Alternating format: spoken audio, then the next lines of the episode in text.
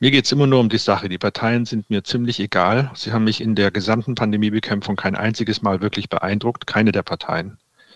Äh, das äh, muss man einfach mal so hart sagen. Ich war da ziemlich nah dran und kann wirklich sagen, ich habe nirgends, nirgends durchgehend nur von Sachverstand und gesundem Menschenverstand geleitete äh, Maßnahmen gesehen, sondern überall nur taktieren und mit politischen Parolen.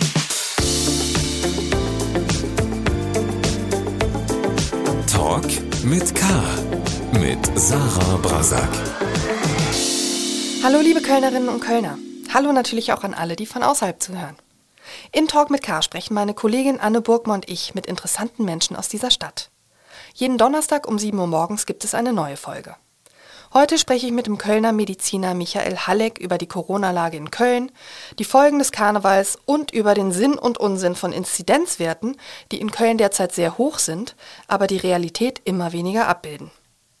Der Direktor der Klinik 1 für Innere Medizin an der Uniklinik bewertet auch die sehr umstrittene Änderung des Infektionsschutzgesetzes und das Handeln von Bundesgesundheitsminister Karl Lauterbach, der Beschlüsse verkünden musste, mit denen er selbst überhaupt nicht einverstanden war.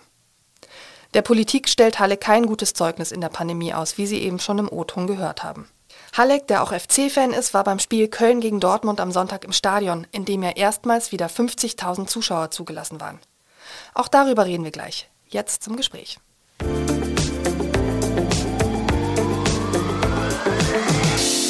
Lieber Herr Halleck, herzlich willkommen zu Talk mit K. Guten Morgen, freue mich sehr auf unser Gespräch. Wir verabreden uns hier im Podcast ja in regelmäßigen Abständen zu Gesprächen über Corona und ich habe nochmal nachgeguckt, gerade zuletzt war das Ende Januar und mhm. seitdem wir Ende Januar gesprochen haben, gab es einiges in Köln. Es gab den Karneval, es gab danach einen relativ steilen Anstieg auch der Infektionszahlen und eine Stadtverwaltung, die erklärt hat, es sei nicht eindeutig nachzuvollziehen, woher die steigenden Zahlen eigentlich kommen. Waren Sie damit einverstanden?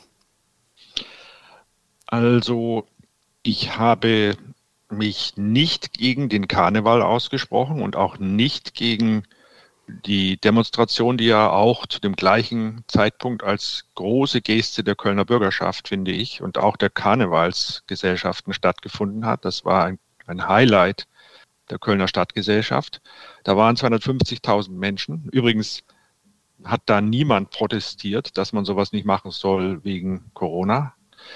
Und ich habe mich auch nicht ausgesprochen gegen Fußballveranstaltungen, die ja auch sehr große Veranstaltungen sind. Also ich gehe jetzt mal einfach auf Veranstaltungen mit über 10.000 Menschen. Warum? Weil wir ein anderes Virus haben. Äh, das ist nicht mehr die gleiche Erkrankung. Ich sage bewusst nicht milder, weil für bestimmte Menschen ist es immer noch schwer krankmachend, aber für die gesunden, jungen, geimpften ist es bei weitem nicht mehr so gefährlich wie die vorherigen Varianten des Virus. Und deswegen war es nicht sinnvoll, das mit dem gleichen Maßstab äh, zu betrachten. Außerdem ist es so ansteckend, dass man es kaum schafft, sich da noch äh, sinnvoll zu schützen. Man sieht, ich glaube, auch bei Ihnen im Bekanntenkreis kenne ich jetzt, kenne bei mir im Bekanntenkreis kaum mehr jemanden oder keine Familie, wo es nicht doch trotz aller Vernunft zur Infektion gekommen ist. Und das war vorhersehbar und deswegen fand ich das prinzipiell eigentlich gut. Und es hätte auch in Köln ja bedeutet, dass man eine Ausgangssperre verhängt hätte. Letztlich eine aus meiner Sicht auch unverhältnismäßig harte Maßnahme. Man kann den Karneval ja sonst kaum unterbinden. Das ist so in den, in, in den, ich sag mal, beinahe Genen der Kölner. Äh, ich bin ja zugewandert, aber kann es nachempfinden, dass man sowas nur massiv verhindern kann durch massive Einschränkungen. Also ich war nicht dagegen. Aber natürlich, natürlich ist der Anstieg der Fallzahlen nach der Brauchtumspflege durch den Karneval verursacht. Äh, das kann man doch überhaupt nicht anders sehen. Und es äh, war ja auch ein gegen den Trend laufender steiler Anstieg. Aber zur Beruhigung möchte ich beinahe sagen oder zur Bestätigung meiner Einschätzung, es hat eben in der Zeit jetzt danach bis heute keinen Anstieg der Fallzahlen in den Krankenhäusern gegeben und keinen Anstieg der Intensivpatienten. Das heißt, es war genau wie ich es auch erwartet hatte, eigentlich zunächst, wenn diese Menschen sich anstecken, kein vermehrtes Infektionsgeschehen bei den vulnerablen Patienten zu erwarten, wenn die sich schützen. Und deswegen gilt und galt, das gilt übrigens heute immer noch, man muss mit Omikron, egal ob BA1 oder BA2, also egal welche Variante, aufpassen, dass es nicht in die sehr, sehr vulnerablen Patienten hineingeht, aber für die normale junge bis mittelalte, ich meine das auch bis etwa 50 wahrscheinlich Jahre alte Bevölkerung, wenn die geimpft sind, ist das keine so große Bedrohung. Und man muss erfreulicherweise auch noch sagen, und auch das wussten wir schon in der Zeit und wissen Sie, haben Sie auch berichtet, es gibt in Köln eine Impfquote über 80 Prozent. Das ist etwas, worauf wir als Kölner auch ein bisschen stolz sein dürfen, weil das ist höher als in vielen anderen Regionen. Und natürlich trägt das auch dazu bei, dass unser Infektionsgeschehen dann trotz hoher Inzidenz nicht so viele Schwerkranke verursacht äh, wie in anderen Regionen. Also das zum Karneval. Natürlich eindeutig Anstieg der Inzidenz in Köln durch die Karnevalszeit. Das ist überhaupt nicht anders zu erklären. Aber zum Glück keine Schwerkranken äh, in ganz hoher Zahl oder wir haben einen Rückgang der Intensivpatienten in den letzten Tagen hier erlebt in der Universitätsklinik. Das sind sehr, sehr gute Nachrichten. Ähm, gleichwohl habe ich auch schon vor Karneval, sage ich mal, gewisse rhetorische Schwimmübungen ausgemacht, mit denen vermieden werden sollte, auszusprechen, dass Karneval in Innenräumen nun mal ein Superspreader-Event ist, so wie das ja auch in den Karnevalsjahren vorher war. Also wer nicht erkältet war, war eigentlich nicht dabei. Ähm, das war ja immer so die Regel. Wie haben Sie diese Debatte erlebt? Also ich finde sie immer sehr künstlich und auch ein bisschen äh, bizarr, weil man muss ja die Fakten einfach anerkennen und dass dann, wie Sie es schön formuliert haben, Schwimmübungen gemacht werden oder Wortspiele, um Eindrücke herzustellen oder Bilder äh, zu verleugnen, die entstehen könnten, um das Ganze negativ darzustellen. Das halte ich für komplett überflüssig. Es muss doch möglich sein und das fordere ich von äh, der von politisch Verantwortlichen genau wie von allen anderen so nahe wie möglich an der Wahrheit zu sein und äh, Transparenz hilft auch. Also man kann sagen, wir wollen im Prinzip verhindern, dass es schwere Ansteckungen gibt und deswegen machen wir stichpunktartig äh, Proben über G2 zum Beispiel, das ist ja, oder 2G. Äh, und das ist ja auch passiert. Äh, und mehr können wir momentan nicht tun, aber wir schätzen die Situation so und so ein. Also eine klare, transparente äh, Kommunikation von Wirkung und Nebenwirkungen ist immer besser als die vermeintliche äh, Umschreibung von irgendwelchen Dingen, die so ja gar nicht stattfinden. Jetzt sind auch anderswo in Deutschland die Infektionszahlen gestiegen in den vergangenen Wochen, wenn auch nicht so stark wie in Köln. Mhm. Ähm, liegt das an einer gewissen Sorglosigkeit, die sich jetzt auch breit macht, angesichts natürlich auch der verständlichen Tatsache, dass viele denken, okay, ne, äh, es ist nicht so schlimm, eine Infektion, oder liegt es an einer nochmal deutlich ansteckenderen Virusvariante? Oder ist es beides? Es ist beides. Also ich glaube, BA2, das gibt dazu gute Zahlen inzwischen, ist nochmal wieder schneller und ansteckender, ein Faktor circa zwei, also ansteckender als BA1. Omikron hat sich nochmal ein bisschen verändert, ohne dass die neue Variante ähm, schwerer krank macht. Sie übernimmt übrigens auch, also wir haben hier an der Uniklinik inzwischen, wir messen das zum Glück mehr BA2 als BA1. Das hat eindeutig übernommen, aber es macht auch nicht so viel mehr krank. Und das ist der eine Effekt, den wir zurzeit sehen. Der andere ist die äh, Sorglosigkeit angesichts der Erlebnisse. Also erstens können es die Menschen selbst spüren. Also man kennt jetzt ganz viele, die nicht so schwer krank sind. Ähm, gestern eben auch äh, unterwegs mit äh, anderen Menschen gewesen, die das so erzählen und das ist eben anders als in den anderen Wellen. Und äh, zum Zweiten ist natürlich auch die politische Diskussion mit dem Stichtag 20.03., ähm, dass man hier eventuell wieder alle Maßnahmen verändert, Infektionsschutzgesetzänderungen. Diese politischen Debatten werden ja öffentlich geführt und deswegen beeinflussen sie schon auch das Verhalten der Bürger und meistens schon im Vorfeld. Also es war ja auch in den vergangenen Wellen so, dass die Ankündigung von Lockdowns, äh, weil es irgendwie sehr schwere äh, Zustände an Krankenhäusern gab, immer schon dazu geführt hatte, dass Tage vorher sich die Bürger anders verhalten haben. Äh, und das haben wir jetzt auch erlebt. Jetzt sinken die Inzidenzen in Köln ja wieder leicht. Wir sind jetzt offiziell bei 1600. Wie sehr kann man sich auf diese Inzidenzen eigentlich verlassen?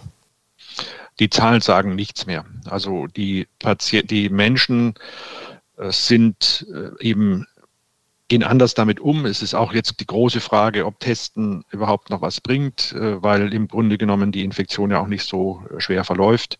Und ich glaube, wir haben eine erhebliche Dunkelziffer im Moment, äh, sodass die Zahlen bestenfalls eine Schätzung darstellen.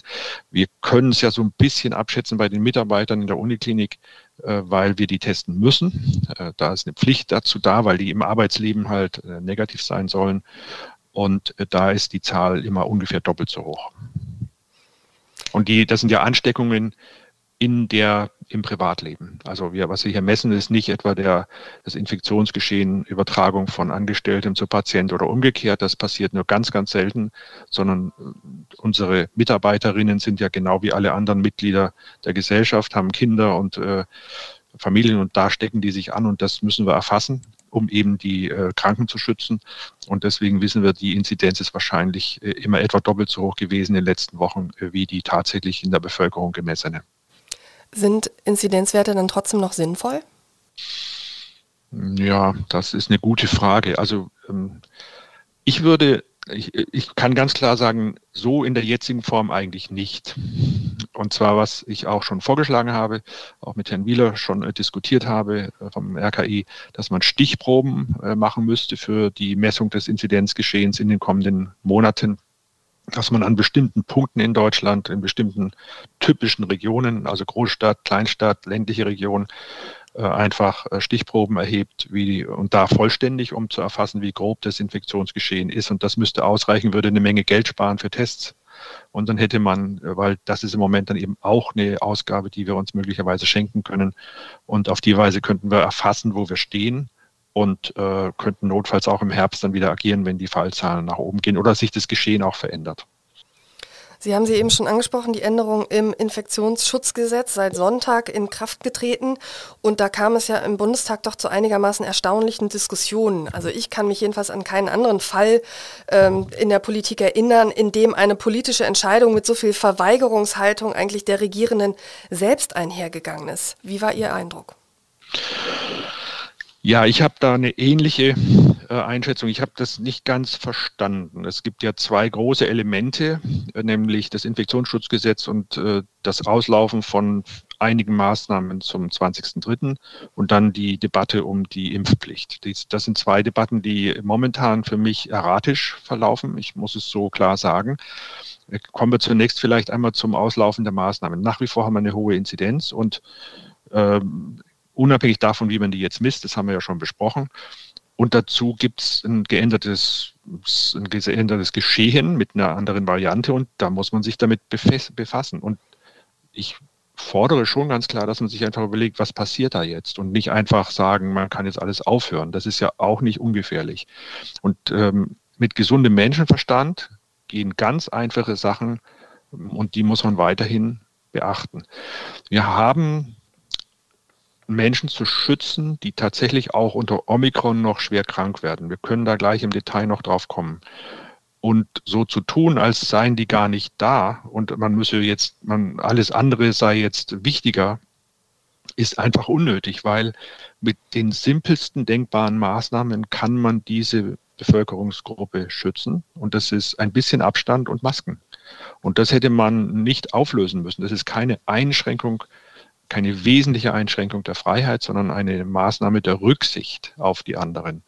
Und dieses Wort habe ich in der Debatte überhaupt nicht gehört. Und es macht mich zutiefst äh, besorgt um den Zustand unserer Bürgerschaft, unserer Republik letztlich, sondern es ging um juristische Einschätzungen, natürlich getrieben von der Partei, die wahrscheinlich momentan im Justizministerium sitzt.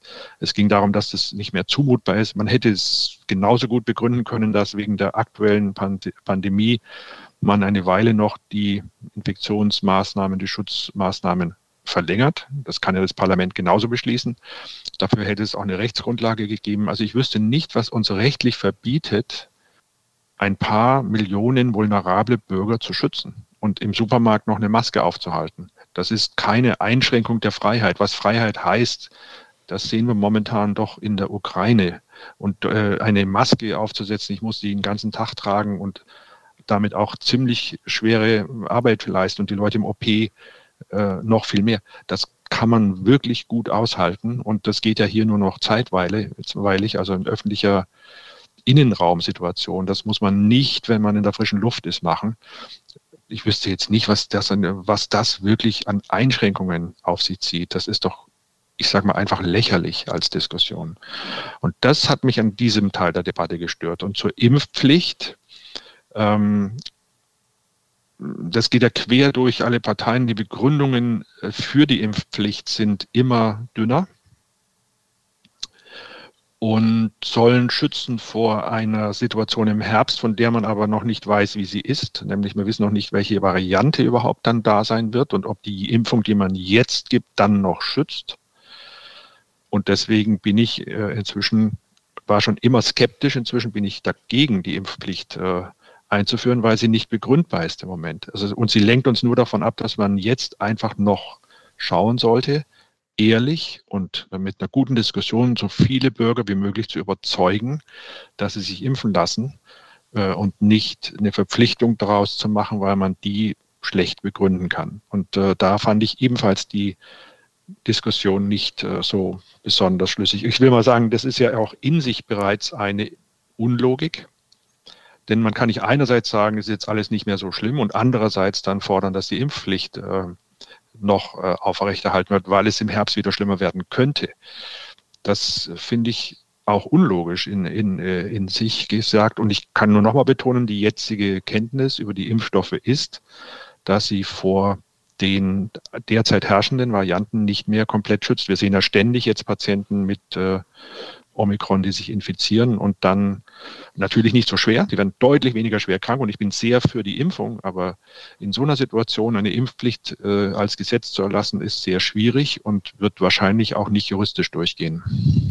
Die Partei, die, auf die Sie ja eben angespielt haben, war die FDP, die äh, ja ihren Freedom Day, auch wenn sie ihn zuletzt nicht mehr so genannt hatte, unbedingt durchsetzen wollte und es tatsächlich auch geschafft hat in einem Dreierbündnis, was äh, erstaunlich ist. Ähm, das klingt aber so, als wären Sie sozusagen dort gegen die FDP und äh, bei der Impfpflicht, wogegen sich die FDP ja ebenfalls ausspricht, schon durchaus auch auf der Seite. Mir geht es immer nur um die Sache. Die Parteien sind mir ziemlich egal. Sie haben mich in der gesamten Pandemiebekämpfung kein einziges Mal wirklich beeindruckt, keine der Parteien. Äh, das äh, muss man einfach mal so hart sagen. Ich war da ziemlich nah dran und kann wirklich sagen, ich habe nirgends, nirgends durchgehend nur von Sachverstand und gesundem Menschenverstand geleitete äh, Maßnahmen gesehen, sondern überall nur taktieren und mit politischen Parolen. Ich, mein Vorschlag ist, der Freedom Day zum Unwort des Jahres zu deklarieren, denn es geht hier eben überhaupt nicht nur um die Freiheit, sondern immer um die Abwägung zwischen den Grundrechten und da gehört die Freiheit selbstverständlich dazu. Aber es gehört eben auch die Freiheit der Menschen dazu, die am Leben teilhaben wollen und es nicht können, wenn sie sich äh, sorgen müssen vor einer Ansteckung. Also ich nenne mal ein Beispiel. Ich können es gleich noch etwas äh, vertiefen. Jemand, der gerade eine Tumorchemotherapie hat, also nur etwas, was ich täglich erlebe, täglich in jeder Sprechstunde jedes Patienten kommt, was kann ich jetzt tun, weil ich habe Angst und zwar, weil ich gerade meinetwegen eine Chemotherapie mache oder eine bestimmte Chemotherapie. Und es tut mir leid, auch diese Menschen müssen einkaufen. Auch diese Menschen müssen zum Teil an, äh, in, in die öffentlichen Verkehrsmittel, weil sie sich vielleicht auch gar nicht leisten können, äh, mit dem Auto weiterhin zu fahren irgendwo oder arbeiten wollen noch, während, während, während sie behandelt werden. Und das sind ja nicht drei Menschen in Deutschland, sondern das sind ein paar Millionen. Ja? Und die nicht einzuschließen in unsere Betrachtungen und deren Freiheiten und Entfaltungsmöglichkeiten in die Summe hineinzunehmen, halte ich für kaum vorstellbar, ehrlich gesagt. Ähm, also gerade ein Gesundheitsminister sollte doch in seiner Begründung für das Auslaufen der des Infektionsschutzgesetzes diesen Aspekt mit diskutieren, äh, wenn es dann schon nicht der Justizminister macht. Aber dass man das ausblendet, das möchte ich ehrlich gesagt, äh, das kann ich nicht verstehen. Und umgekehrt kann ich aber äh, eben auch begründen, warum das ähm, Impf, die Impfpflicht als allgemeine Verpflichtung der Bevölkerung im Moment sachlich schwer zu begründen ist, weil sie im Grunde ein, ein Mittel propagiert, mit dem man die Pandemie auch nicht beseitigen wird. Das ist ja der, der Hauptpunkt. Ähm, das würde ich als Argument sehen, aber sie wird deutlich weniger schwer, die Erkrankung. Und ich, ähm, ich habe immer zu bedenken gegeben, äh, übrigens in, ich glaube, guter Gesellschaft mit äh, angesehenen angesehenen äh, Wissenschaftlern und Wissenschaftskommunikatoren, dass die Impfpflichtdebatte halt äh, eine große Nebenwirkung hat, nämlich sie schwächt das Bemühen, die Impfkampagne durchzusetzen. Äh, weil, die, weil es gibt Menschen, die einfach ähm, dann aus Prinzip nochmal warten und sagen, dann warten wir doch mal, wann es gesetzt wird. Und äh, da hat man viel versäumt. Warum schaffen wir es in Köln oder in Portugal, Impfquoten herzustellen ohne jede Impfpflicht, äh, über 80, über 90 Prozent? Und warum schaffen wir es im Osten nicht? Und es liegt an Desinformation und nicht an, an Gesetzen. Die Bürger trauen dem Staat nicht und darüber muss man nachdenken. Und äh, das macht mir viel mehr Gedanken, als jetzt eine Impfpflicht zu, äh, zu implementieren. Also in meinem Urteil bin ich komplett jenseits der Parteigrenzen. Ich glaube, dass man nur von der Sache her argumentieren sollte und den gesunden Menschenverstand und den klinischen Sachverstand nicht ausblenden sollte. Ich würde gerne nochmal auf das zurückkommen, was äh, sich ab dem 20. März ändern sollte. Man muss ja sagen sollte, weil viele oder die, alle Länder eigentlich diese Übergangsfrist in Anspruch genommen haben, was ja eine verrückte Situation ist. Jetzt war, sollte ja die Maskenpflicht in Geschäften, also ist, ist aufgehoben, in der KVB äh, hingegen nicht. Ähm, also vielleicht können Sie das mal bewerten. Für, für einen Laien ist das jetzt nicht unbedingt logisch. Auch für mich ist es völlig unlogisch. Also ich kann dem nichts abgewinnen, was ich irgendwie sinnvoll finde. Ähm, ich, äh, es gibt eine einfache Betrachtung. Es gibt öffentliche Innenräume, die ähm, eine potenzielle Gefahr darstellen für Menschen mit Begleiterkrankungen, nennen wir sie nochmal vulnerabel, äh, auch wenn dieser Begriff, glaube ich, für den Laien schwer zu fassen ist. Und wir können uns vielleicht kurz die Mühe machen, was das eigentlich bedeutet, dass man das einmal beschreibt, was sind vulnerable Menschen und wie viele sind es.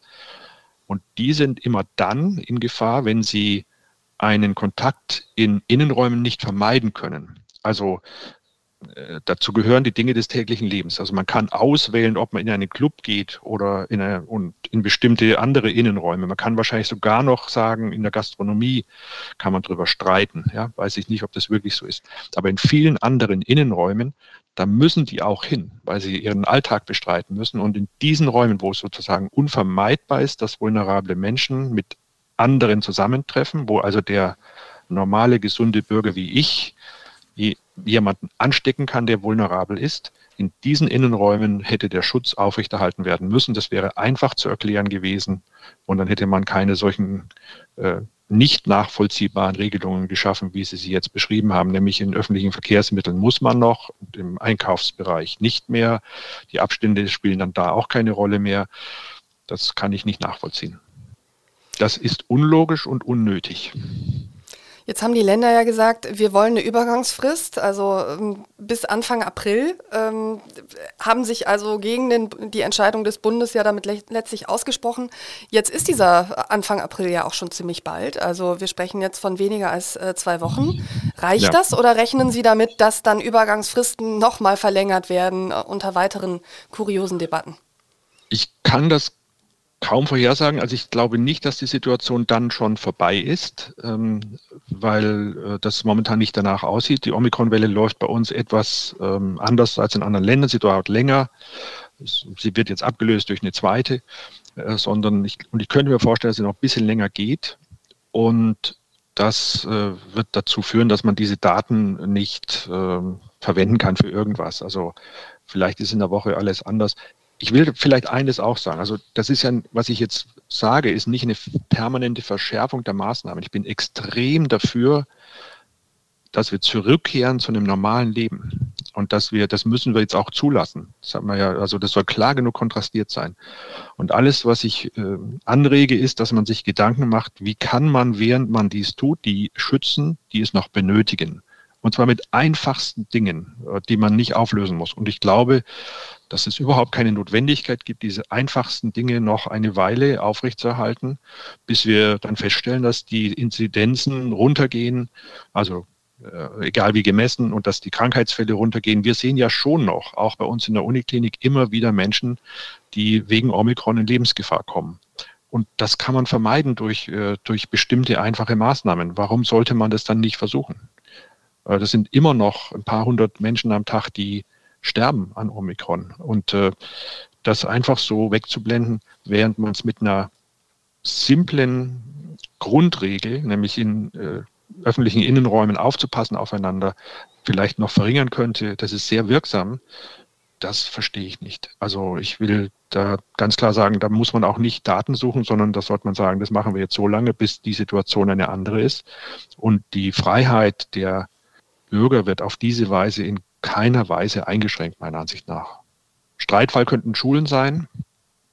Ähm, da bin ich auch vorsichtiger, weil für die Kinder, die sehr, sehr gelitten haben, äh, ist es natürlich auch schön, sich wieder mal so auszudrücken, dass man ihre Gestik sieht. Das meine ich auch für den Unterricht.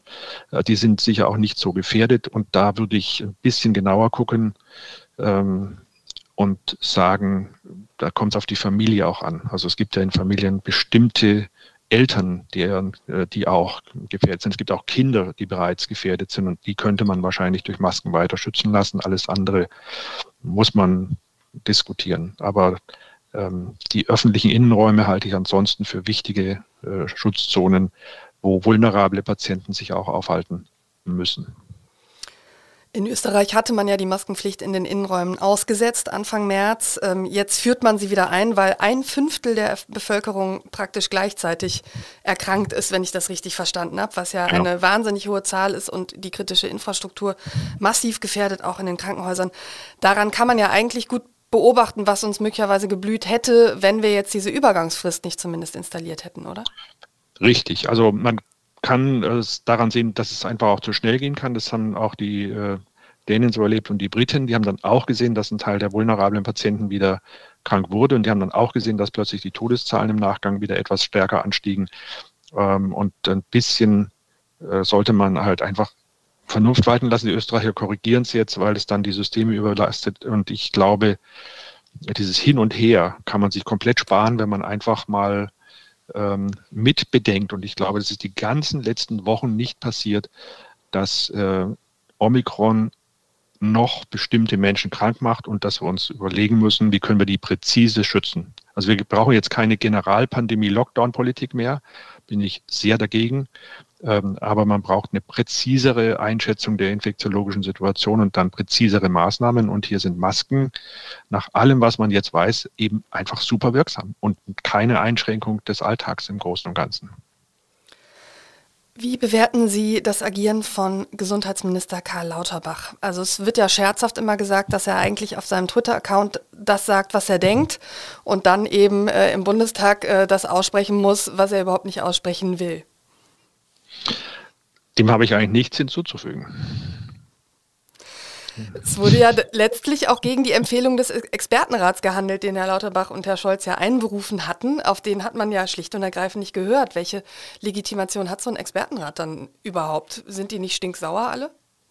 Ja, ich glaube, da muss man die Rolle von Experten schon auch richtig einschätzen und äh, auch damit übrigens auch meine Rolle. Wir können nur Rat geben. Die politische Verantwortung hat die Politik und muss sie auch behalten. Insofern ist so ein Expertenrat ja nicht sinnlos, sondern hat trotzdem die Aufgabe, einfach nüchtern darzustellen, was Sache ist. Und die Politik kann diese Ratschläge annehmen oder ablehnen. Das, glaube ich, ist prinzipiell erstmal in Ordnung. Natürlich kann man sich ein bisschen äh, drüber ärgern als Experte, aber ich glaube, das ist am Ende jetzt nicht entscheidend gewesen. Man, man wird darauf zurückkommen, wenn es schief geht und sagen, ihr habt gegen die Warnungen äh, gehandelt und es ist nicht gut gegangen, weil jetzt doch zu viele Menschen wieder schwer krank geworden sind. Und das hoffe ich ehrlich gesagt äh, nicht. Ich hoffe, dass die wärmere Jahreszeit uns vielleicht jetzt auch ein bisschen hilft. Ne, aber zufrieden mit den politischen Maßnahmen bin ich deswegen trotzdem nicht, weil ich nun mal die Expertenrolle habe. Ja, und deswegen sagen kann, was da gemacht worden ist, ist schlicht und einfach nicht sinnvoll.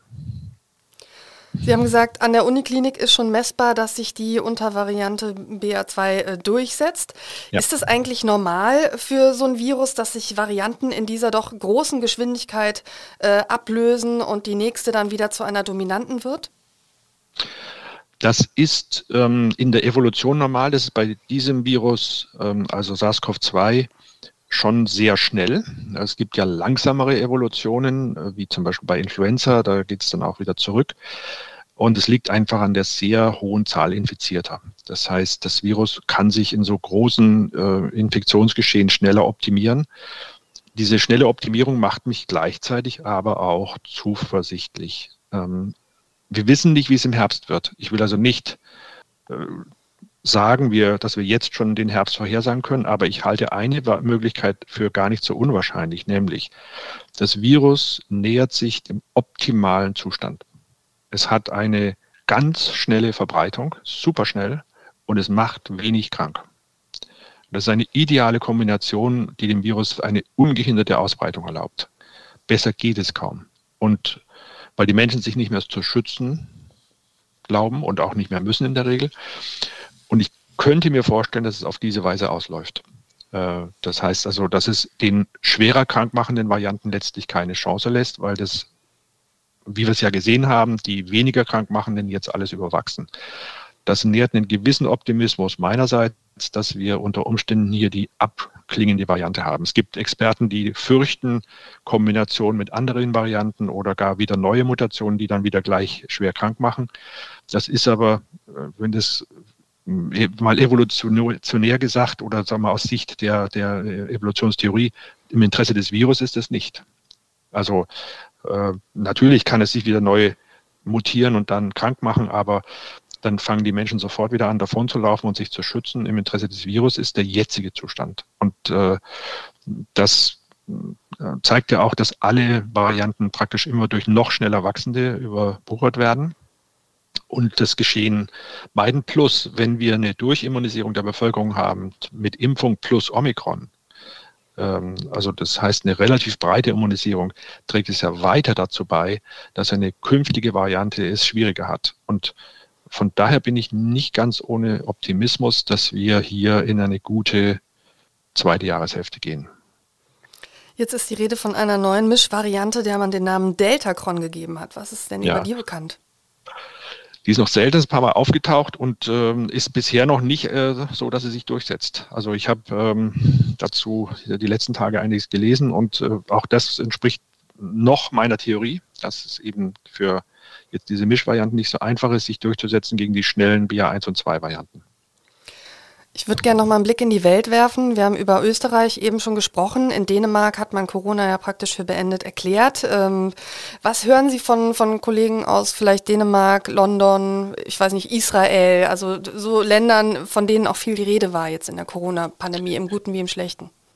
Ja, wir sind da im Austausch regelmäßig. Ähm, also ich telefoniere auch häufiger mal mit denen oder beschreiben uns äh, kurz, wie es so aussieht.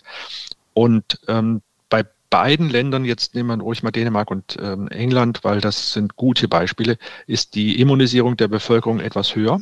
Also die sind weiter, äh, auch weil sie immer wieder Phasen hatten, wo wenig gemacht worden sind und die hatten äh, in Dänemark sehr hohe Impfraten, sodass ähm, in, in Dänemark schon eine, nochmal ein ganz starker Anstieg war vor ein paar wenigen Wochen sogar. Ganz steiler Anstieg, wo wir dachten, sie sind schon durch. Aber so wie ich es auch geschildert habe, die haben keine sehr starke Krankenhausbelastung mehr erlebt. Und äh, jetzt gehen die Zahlen auch so allmählich wieder runter. Äh, das könnte also sein, dass genau das eintritt, was ich äh, für uns für den Herbst schon gesagt habe, nämlich dass jetzt allmählich so eine Gesamtimmunisierung dasteht. Also eine Form der Wort mag ich nicht so, weil Menschen sind nun mal vielleicht nicht so richtig mit dem Wort Herdenimmunität beschrieben wenn wir uns vielleicht auch manchmal so verhalten. Aber trotzdem, man erreicht sowas wie eine Gesamtimmunität der Bevölkerung und das ist in England ähnlich. Äh, und bei uns ist es äh, noch nicht ganz so weit, aber wir sind wahrscheinlich äh, auch nicht mehr so weit weg davon. Leider unterschiedlich. Also Sie müssen Regionen wie unsere hier in, im Nordwesten schon nochmal anders sehen vom Südosten wo es vielleicht länger dauert oder sogar nochmal die anderen Varianten zurückkommen können, weil die Impfquoten zu niedrig sind. Wie ist die Situation in der Kölner Uniklinik? Wir haben äh, vor wenigen Wochen gehört, dass äh, geplante Operationen verschoben werden, einfach weil die Situation äh, mit den Infizierungen und der Quarantäne bei den Mitarbeitenden äh, problematisch ist. Wie ist es heute?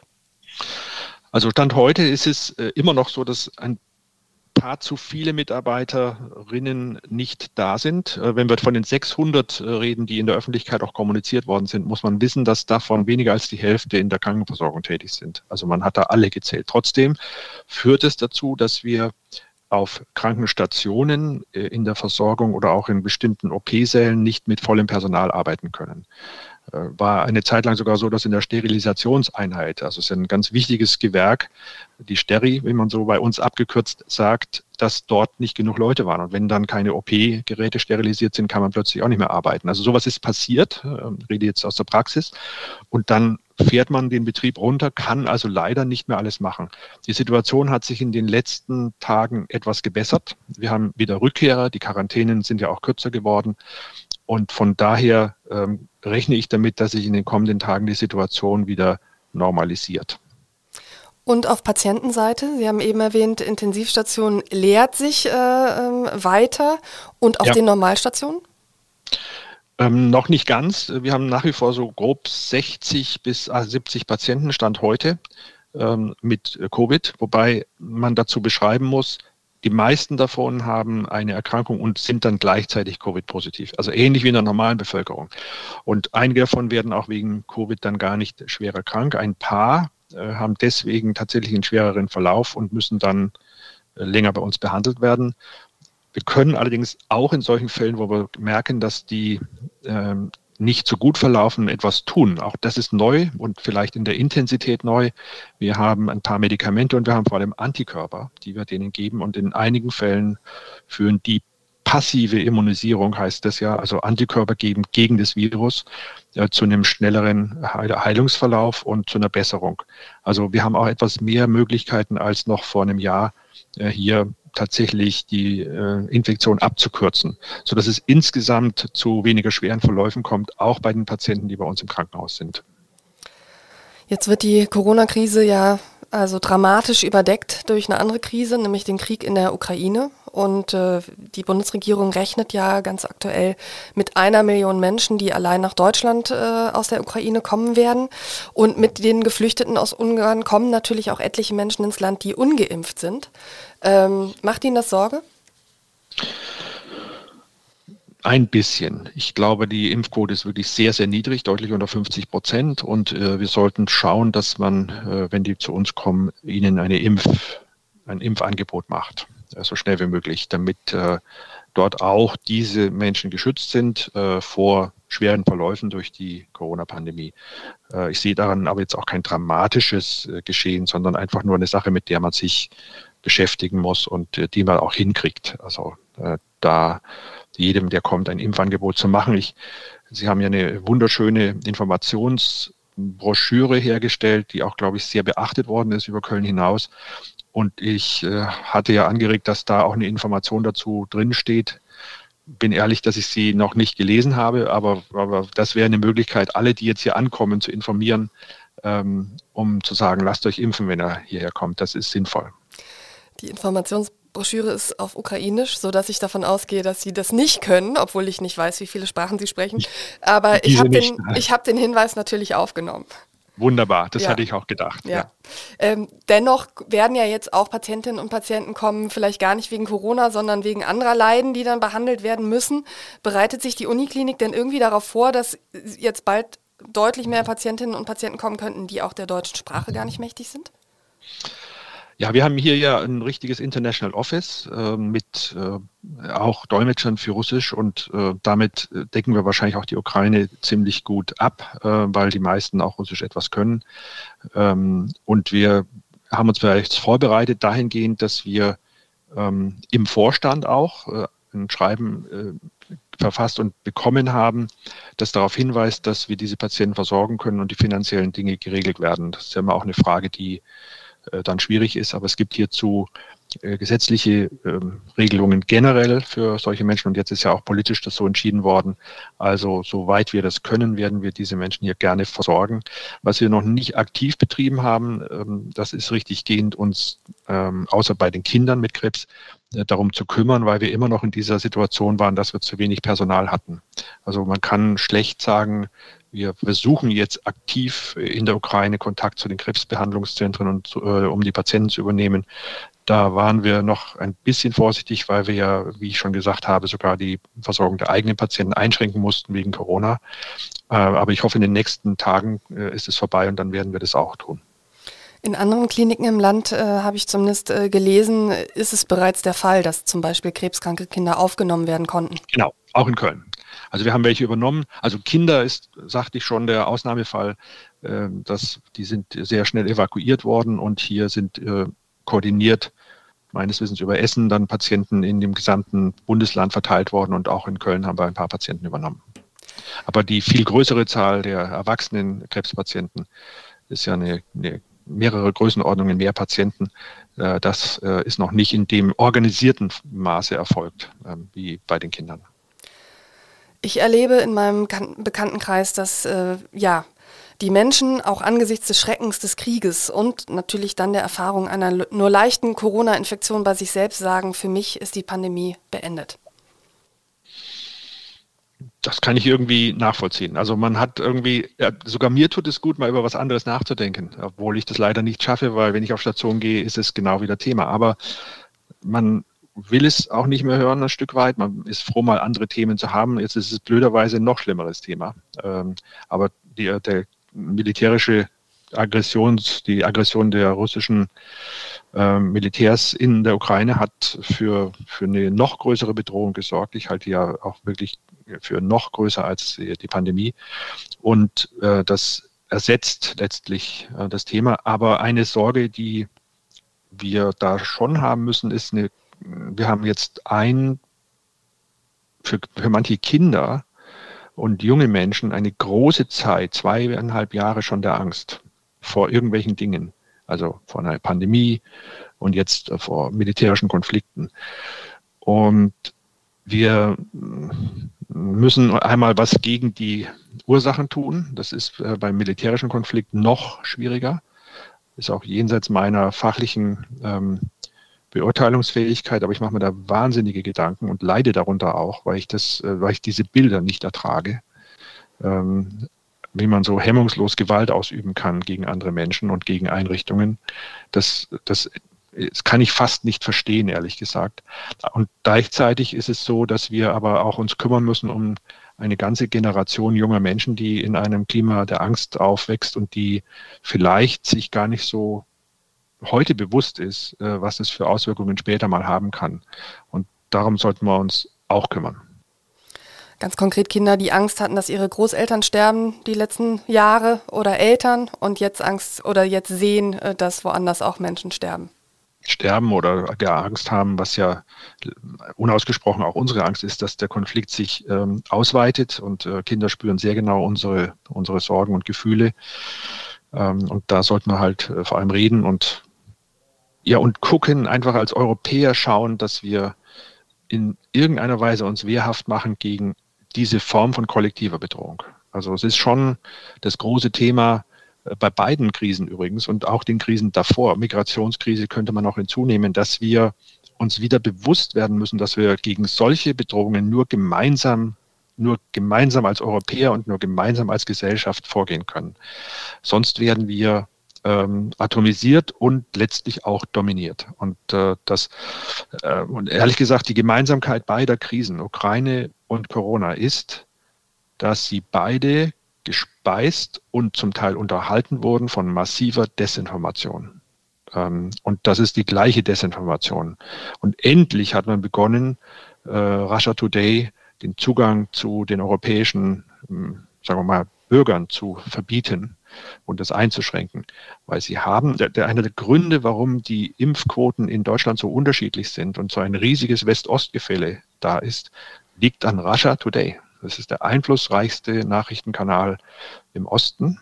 Und äh, ich halte das für Wahnsinn, welcher Schaden da schon unserem Land ange, zu, äh, angetan worden ist. Äh, letztlich hat er zur Radikalisierung in der Politik beigetragen. Wir haben mit Sicherheit auch deswegen eine so extrem hohe AfD-Anhängerschaft im Osten. Und äh, da, dem so zuzuschauen, das äh, habe ich schon länger überhaupt nicht mehr verstanden. Also unsere Demokratie muss lernen, äh, gegen solche Strömungen auch vorzugehen, sonst wird sie untergehen. Und von der Pandemie zum militärischen Schlag ist es letztlich jetzt natürlich schwierig, weil, weil wir da mit einer Gewalteskalation möglicherweise nichts bewirken. Aber es macht mir Sorgen, sogar so weit, dass ich mich manchmal frage, ob unsere, unsere Hilflosigkeit nicht äh, genau das ist, was äh, dem Aggressor hilft und wir genau dadurch den Konflikt eigentlich noch weiter anschüren, dass wir immer sagen, wir wollen auf keinen Fall eine Eskalation, weil wir Angst davor haben. Denn diese Angst ist bei dem Aggressor Putin schon einkalkuliert. Eine Lehre daraus äh, könnte natürlich auch sein, äh, es gibt ja auch türkische Medien, die in Deutschland senden äh, dürfen und wo man sich vielleicht genau angucken muss, was dort eigentlich verbreitet wird. Also diese Analogie kann man ja durchaus ziehen auch. Sie sprechen mir aus dem Herzen. Ich glaube, die freiheitliche Gesellschaft der aufklärerischen Zeit, ich persönlich bin ein, ein glühender Anhänger dieses Lebensmodells, der europäischen aufgeklärten Gesellschaften. Und alle Medien, die das in Frage stellen, sollten von uns kritischer gesehen werden als bisher. Ähm, und das große Dilemma, ich würde sagen, das Paradoxon, in dem wir stecken, ist natürlich, dass eine tolerante Gesellschaft eigentlich gar keine Meinung unterdrücken möchte. Aber sie muss erkennen, dass wenn sie sich nicht darum kümmert und es korrigiert und auch verbietet zur Not, also intolerant gegenüber Intoleranz zu werden, wenn wir das nicht lernen, dann werden wir untergehen gegenüber Intoleranz und natürlich schlicht und ergreifend falschen Nachrichten. Und die ja keine freie Meinungsäußerung mehr sind. Genau, also wenn man Fakten leugnet, das hat nichts mit Meinungsäußerung zu tun, sondern das ist einfach nur Unsinn. Und den Unsinn muss man auch, müssen wir gemeinsam, ich nenne jetzt mal das als Aufgabe von uns Bürgern und von den Medien, denen ich da keine Generalschuld gebe, das ist ja mal ein typisches Abwehrmanöver, das ist überhaupt nicht jeder Fall, sondern wir müssen uns gemeinsam bemühen, Fakten wieder als Fakten darzustellen und nicht ständig diskutieren zu lassen. Also um diese False Balance einfach zu korrigieren. Herr Halleck, verzeihen Sie mir diesen großen Sprung, den ich jetzt mache, aber Sie wissen auch, dass es gute Tradition ist, dass wir optimistisch enden in diesem Podcast. Und äh, wir sind jetzt im Finale dieser, dieser Folge. Und äh, deswegen würde ich gerne noch ähm, ja, darauf zu sprechen kommen. Wir haben Frühling, ähm, der FC hat wieder 50.000 Menschen ins Stadion gelassen gestern und Sie waren dabei. Das heißt, auch für sich ähm, beschließen Sie jetzt wieder ein normales Leben zu führen.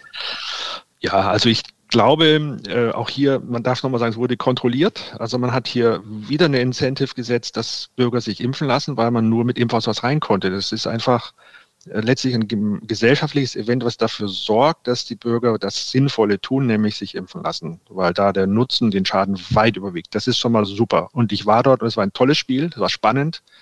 Ähm, ich finde es echt extrem gut, wie die Kölner Mannschaft äh, sich entwickelt hat in den letzten Wochen und äh, ich freue mich über solche Ereignisse. Ich glaube auch, dass wir, wie ich vorhin schon andeutete, Optimismus haben dürfen, dass der Sommer besser wird, dass es auch im Herbst besser wird, weil sich eine Virusvariante durchsetzt, die weniger krank macht. Ich würde gerne als Information für die Bürger noch einmal herausstellen wollen, wer eigentlich zu den Menschen gehört, die vulnerabel sind und was man tun kann, um sich zu schützen, weil das glaube ich wichtig. Und es sind alle Krankheiten, die Immunschwächen machen.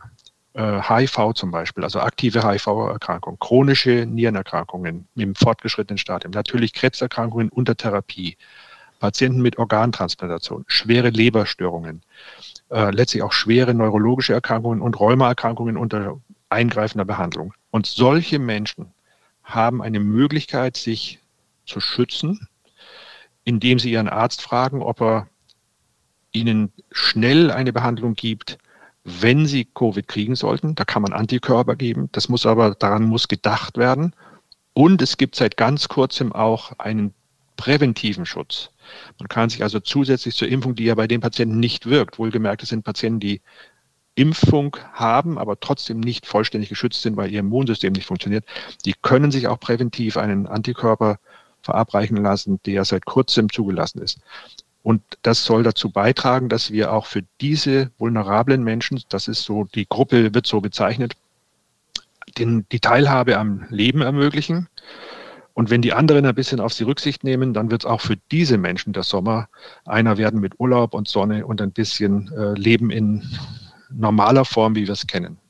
Und das wäre mir ein großes Anliegen, dass wir das alle wieder ein bisschen mehr genießen können. Was mich angeht, ich bin da zuversichtlich. Lieber Herr Halleck, ich lasse das genauso stehen und bedanke mich für das Gespräch. Ich danke Ihnen sehr für das Gespräch, Frau Brasak.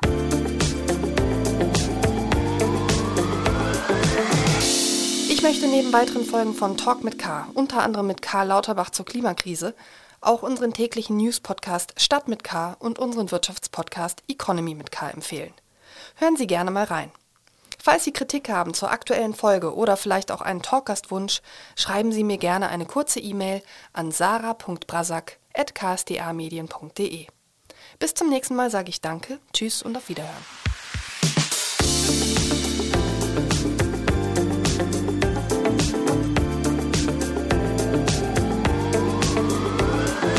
Talk mit K.